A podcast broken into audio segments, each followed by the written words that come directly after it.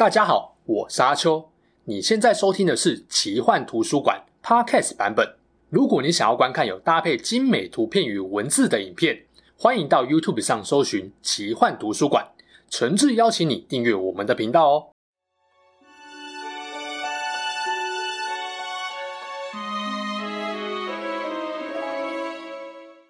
Hello，大家好，我是阿秋。今天这支影片，我们不聊神秘奇幻的主题故事。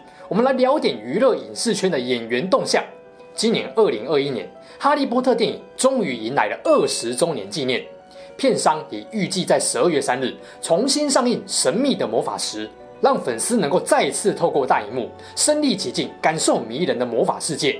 这系列电影从国中到大学，填满了我的学生岁月。也因为哈利、荣恩、妙丽这些年轻演员年纪都跟我差不多。所以啊，二十年来的岁月飞逝，给我的感触是特别深的。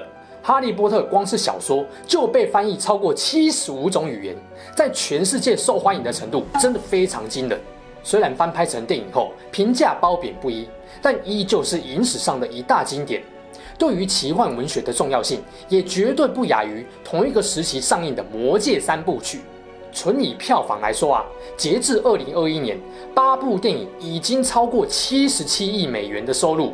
更重要的是啊，罗琳带来的魔法奇幻热潮不仅席卷了二十一世纪初的前十年，即使小说跟电影已经完结了十多年，到现在还是不断有衍生作品或系列商品在推出。二十年过去了，我想应该有很多观众跟我一样好奇。当初活跃在大荧幕上的演员，现在过得如何呢？他们因为《哈利波特》电影变成大明星了吗？还是另外有不同的发展跟变化呢？就让我们来看看二十年后电影主要演员的现况吧。饰演哈利波特的丹尼尔·雷德克里夫，一九八九年出生。十一岁时，《哈利波特：神秘的魔法石》的制片人大卫·海曼推荐丹尼尔参加试镜。最后，导演克里斯·哥伦布还有 J.K. 罗琳一致认为，丹尼尔就是饰演哈利波特的不二人选。二零零一《神秘的魔法石》电影上映后，获得了巨大的成功跟回响，多数人给了丹尼尔极为正面的演出评价，认为他就是书里面这个角色的实体化，也让他小小年纪就赚进了七位数的薪酬。受到演艺事业影响，丹尼尔没有太多时间到学校上课。虽然有请家教帮他恶补课业，但因为不太擅长念书，最后没有选择念大学。最终，他顺利拍完八部电影，并在二零一零年的二月成为好莱坞最高薪酬的男影星。对一个演员来说，最害怕的一件事就是被定型。哈利波特虽然让丹尼尔声名大噪、家喻户晓，但也变成一种原罪。大家一看到他，就自动跟哈利波特这个角色做联想，这很容易让演员的戏路受限，难以自我突破。为了避免被定型，二零零七年，丹尼尔的演艺事业开始往舞台剧、音乐剧发展，也开始演出独立电影，试图在不同的影视作品中突破自我。虽然还没有强档知名的代表作，但多方面戏路的尝试早已获得不少人的肯定。题外话。丹尼尔跟饰演马份的汤姆·费尔顿两个人友谊匪浅，一直到现在都还有密切的联络。他热衷公益活动，多次提到公众人物提倡平等权利的重要性。现在他也才三十二岁左右，没意外，至少还有三十到四十年的演艺生涯能够发展。期待他能够早日接到有优质剧本的强档大片，演出新的代表作。毕竟片酬对他来说啊，已经不是那么重要。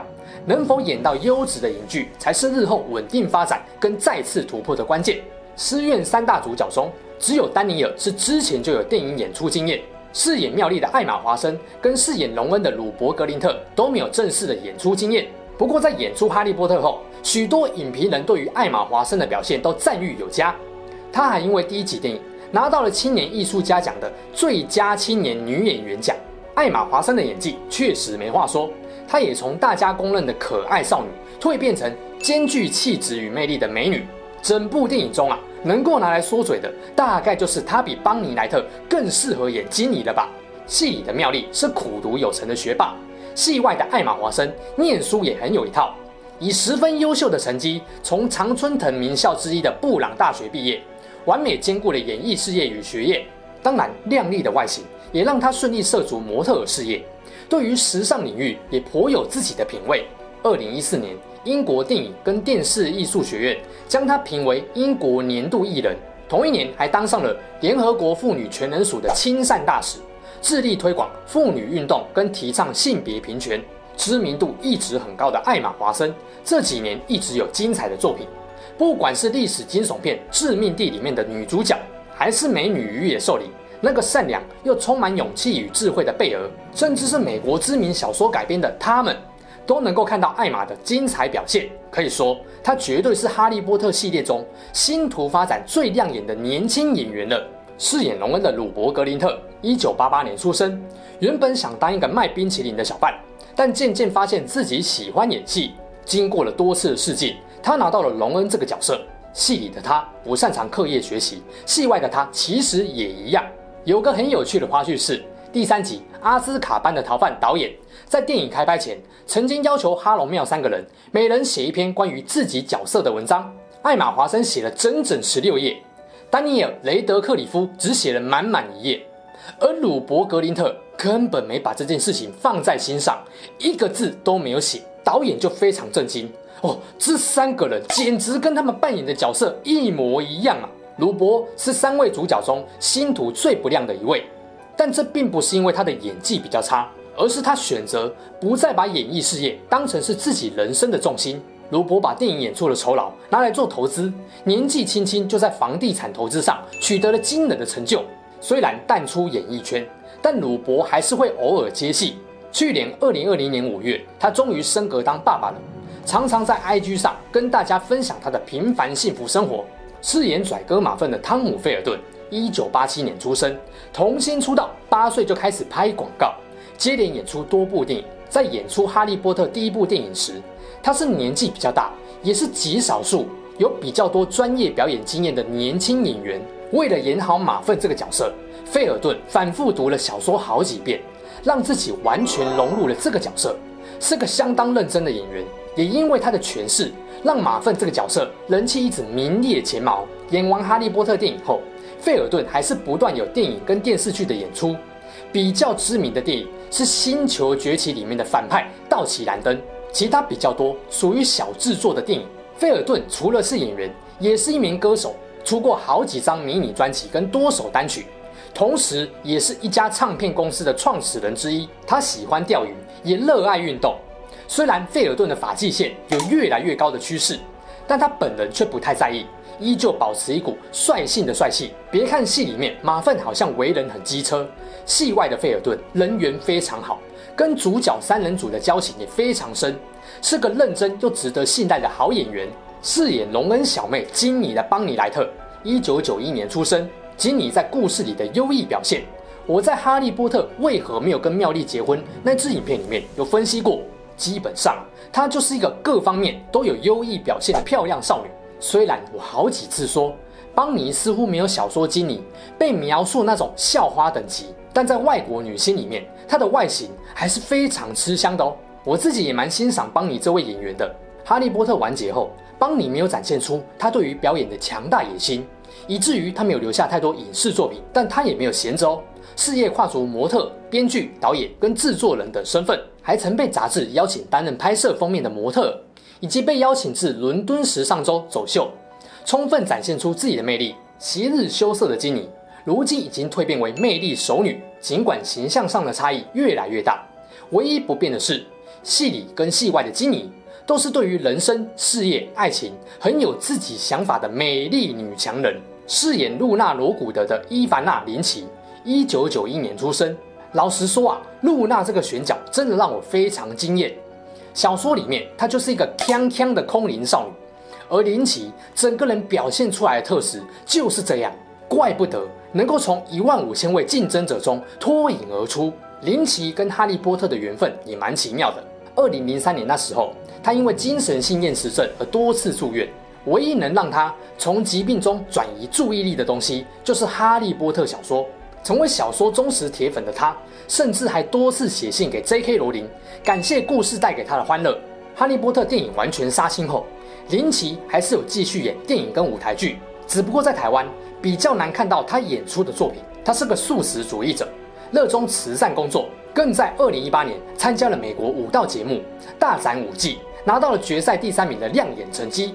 从小因为厌食症跟天主教的教义规定，让林奇一直活得不太快乐。哈利波特可以说是他人生一个很重要的转捩点，让他懂得面对跟调试自己的身心健康。他也把自己克服身心问题的成长历程，在今年出版成书。虽然林奇的外形跟我们印象中的露娜好像差得越来越多，但戏里戏外，他坚强的内心却丝毫没有改变过。林奇在 IG 上非常活跃，常常晒猫，喜欢的话可以去追踪一下。饰演奈威·龙巴顿的马修·路易斯。一九八九年出生，戏里的他跟戏外的他有惊人的相似处，那就是随着年纪增长，在外形上有了极大的蜕变。在《哈利波特》前几集，婴儿肥又龅牙的奈威，时常被同学戏弄，也常常自己犯蠢，算是剧里面少数傻得可爱的笑点担当。但我们别忘了，狮院强调的是勇气这个特质。奈威既然被分到狮院，代表他某方面也一定有过人的勇气。其实他父母就是知名的正气师，奈威后来的表现也证明了他无愧于父母之名。从第一集他不惜用肉身要阻挡三人组晚上从宿舍偷溜出去，到最后一集伏地魔准备进攻学校，他第一个站出来，拔出葛莱芬多宝剑反抗，还斩了伏地魔的分灵体纳吉尼，就知道他心中的勇气之火是越来越壮大的。毕业后，他丰富优异的药草学知识。也让他成为了霍格华兹的药草学教授。其实，在死神的圣物时，马修的外形就已经蜕变成身高一百八十三公分的精壮型男了。在哈利波特电影完结后，马修的型男模样更是越来越吸引人，那完全是男大十八变。二零一八年，他在巴黎铁塔下对女友求婚成功，完成重要的人生大事。在演完哈利波特后，马修还是继续有演出的作品，虽然大多不是主演。但作为绿叶配角来说，非常称职。只是他可能也要注意一下自己的发际线有越来越高的趋势啊。第四集《火杯的考验》在三巫斗法大赛中，代表霍格华兹参赛又帅又强的欢院级长西追迪戈里，就是由拥有高人气的罗伯·派丁森饰演的。罗伯应该不用我多做介绍，演完《哈利波特》后就接演了超热门的《暮光之城》系列。虽然对他来说，《暮光之城》的演出是一场梦魇，但毫无疑问，也让他的知名度更上一层楼。和丹尼尔·雷德克里夫很像的是，罗伯也害怕被《暮光之城》的吸血鬼定型，后来不断接触独立电影，在演技上寻求进阶的突破，像是《绝命正义》《失落之城》《失速夜狂奔》《灯塔》《国王》等电影，都看得出来他挑战多元戏路的尝试，这也让他获得了名导演诺兰的青睐。成为天能的主角之一，在明年二零二二年将上映的全新蝙蝠侠电影中，罗伯也将重新诠释布鲁斯·韦恩这位黑暗骑士。他的演艺事业毫无疑问已经来到了高峰，这绝非是运气好，或者是靠外表，而是他多年来努力磨练演技的回报。年轻演员中最后一个要提的，就是饰演哈利表哥达利的哈利·米尔林，一九八九年出生。会放他是有我一点私心在的，因为前段时间我看《神器之地》跟《后翼弃兵》，我真的没有发现他居然就是《哈利波特》里面那个爱欺负人的胖表哥。因为达利主要的戏份集中在前三集，那时候他胖胖的，没想到他老哥瘦身有成，跟马修·路易斯一样，完全变了一个人啊！这也让他得以摆脱达利在大家心中的印象，以全新的姿态面对演艺之路。饰演哈利初恋情人张秋的，是一九八七年出生英国华裔女演员梁佩诗。她出生苏格兰，父母是香港人。在小说里，张秋这个角色跟露娜一样，都是雷文克劳学院的学生。小说里面描述，她是个有着一头黑长发、非常漂亮跟受欢迎的人物。不过，哈利波特的演出却给她带来不太好的回忆。当选角消息传出后，就有粉丝在网站上用带有种族歧视言论攻击她。更让他难过的是，公关人员要他对外否认有这类的言论攻击。不过华纳兄弟官方并没有对梁佩斯这番回忆做出回应。梁佩斯虽然现在还有继续在演戏，不过作品并不多。哈利波特的演出经历似乎没有为他带来多少的加分效果。但是我有发现哦，最近 Netflix 上面评价极高的动画影集《奥术》，帮凯特琳配音的就是梁佩斯。大家也可以关注一下他的表现哦。介绍完前面几位年轻演员后，我们也来看一下几位资深演员的现况吧。首先当然是我们霍格华兹校长邓布利多，大家应该都知道，原本的演员是理查·哈里斯，不过在演完第二集电影后，他就因病过世，享寿七十二岁。后来传出可能由出演《魔戒》甘道夫跟《X 战警：万磁王》的伊恩·麦克连接演，剧组确实有去找过伊恩，不过被他拒绝了，理由是啊，理查曾经批评他的演技缺乏感情，让他耿耿于怀。后来剧组就找了声誉也很崇高的爱尔兰演员麦可坎邦来接替演出。其实有不少小说迷都认为麦可坎邦的演出不如理查，问题不是出在演技，而是理查诠释的老邓更接近书中老邓的形象。但我自己是觉得坎邦的邓布利多也不错就是了。他凭着戏剧成就，在一九九八年就被成功封爵，演技实力是毋庸置疑厉害的。坎邦曾经在二零一五年。因为记忆力衰退，宣布暂时退出影坛。不过，二零一七年就宣布复出，并接演《金牌特务：机密对决》。如今他也已经高龄八十一岁，要看到他活跃于大荧幕前，大概不容易了。但无论他饰演的老邓成不成功，相信都已经在影迷心中留下了不灭的印象。饰演混血王子史内普的艾伦·瑞克曼，角色的魅力就不用我多说了吧。我在之前专讲史内普的影片里面有说过了，而艾伦所具备的独特魅力，毫无疑问让史内普这个角色更具有神秘感跟吸引力。罗琳自己都承认，艾伦的演出让他更努力丰富这个角色的内涵。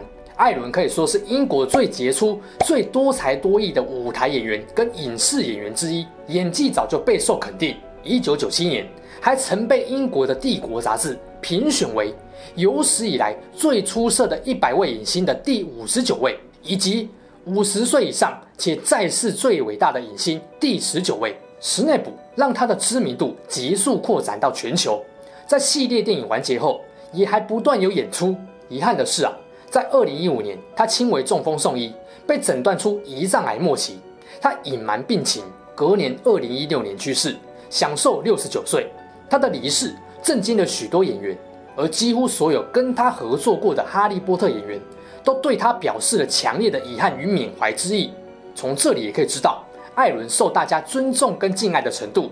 饰演海格的英国演员罗比·寇特兰今年七十一岁，在演出哈利波特前，他在《零零七》电影中演出了瓦伦丁·祖科夫斯基这个角色。当然，最受大家欢迎的还是海格啦。老实说啊，拿掉大胡子跟凌乱长发后，不仔细看，还真的有难察觉，他就是那个不拘小节又亲切的海格。罗比演完《哈利波特》后，影视作品就比较少了。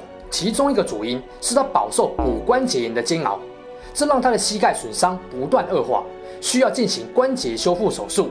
二零一九年，那时候他说自己的一个膝盖已经完全没有软骨，目前只能靠轮椅行动，连走路都有困难。希望他的伤势能够早日复原，期待看到他更多的作品。饰演《哈利波特》教父天狼星的盖瑞·欧德曼，相信大家完全不陌生。除了演技风格多样化，也是监制、编剧、导演跟音乐家，多才多艺。他主演过的电影跟舞台剧真的多到数不完。他的几部知名电影，像是《吸血鬼真爱不死》《终极追杀令》《第五元素》《空军一号》等等。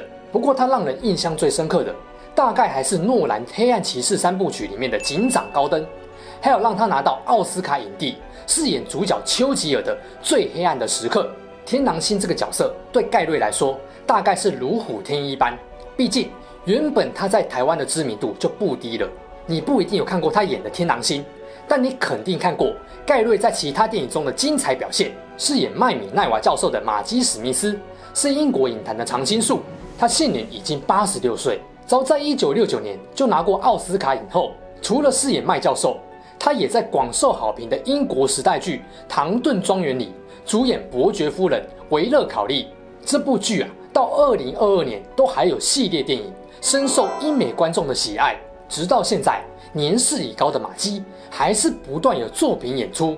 今年他也还有演出《唐顿庄园》的新电影，真的是非常了不起啊！伏地魔在《哈利波特》电影中，大概是最多人饰演过的角色了。主要演员雷夫·范恩斯，大家也经常能够在影剧中看到他的精彩表现。除了佛地魔，他也有几部知名的代表作，像是《辛德勒的名单》、《英伦情人》、《疑云杀机》，还有丹尼尔·克雷格的《零零七》系列。一些比较年轻的观众可能没有这种感觉，但如果看过1996年他演的《英伦情人》，应该会非常惊讶，这位英国超级帅哥居然在后来会变成哈利波特的超级大反派。重点是这样的反差也不会让人觉得太奇怪，你就知道他真的是演什么像什么，正派反派都能够精准诠释。那另外也给大家看一下几位曾经演过伏地魔年轻时期演员的近况照，其中年纪最小的范恩斯提芬，现在已经长成身高一百八十八公分的超帅花美男。另外法兰克·迪兰则是主演过影集《惊吓因斯路》的尼克。克里斯蒂安·库尔森则多才多艺，在影剧之路也有不错的发展。OK，看完电影主要演员的现况后，不知道大家有没有比较惊讶谁的发展或谁的转变呢？如果有勾起你的电影回忆，请把握这次二十周年重新在电影院上映的机会，进场重温 J.K. 罗琳的奇幻魔法世界吧。好啦。这起事件就说到这边。如果你喜欢我们分享的故事，记得订阅我们频道，也别忘了打开小铃铛。你的订阅、按赞与留言就是我创作的最大动力。之后还会跟大家分享更多悬疑怪奇的事件。我们下次见喽，拜拜。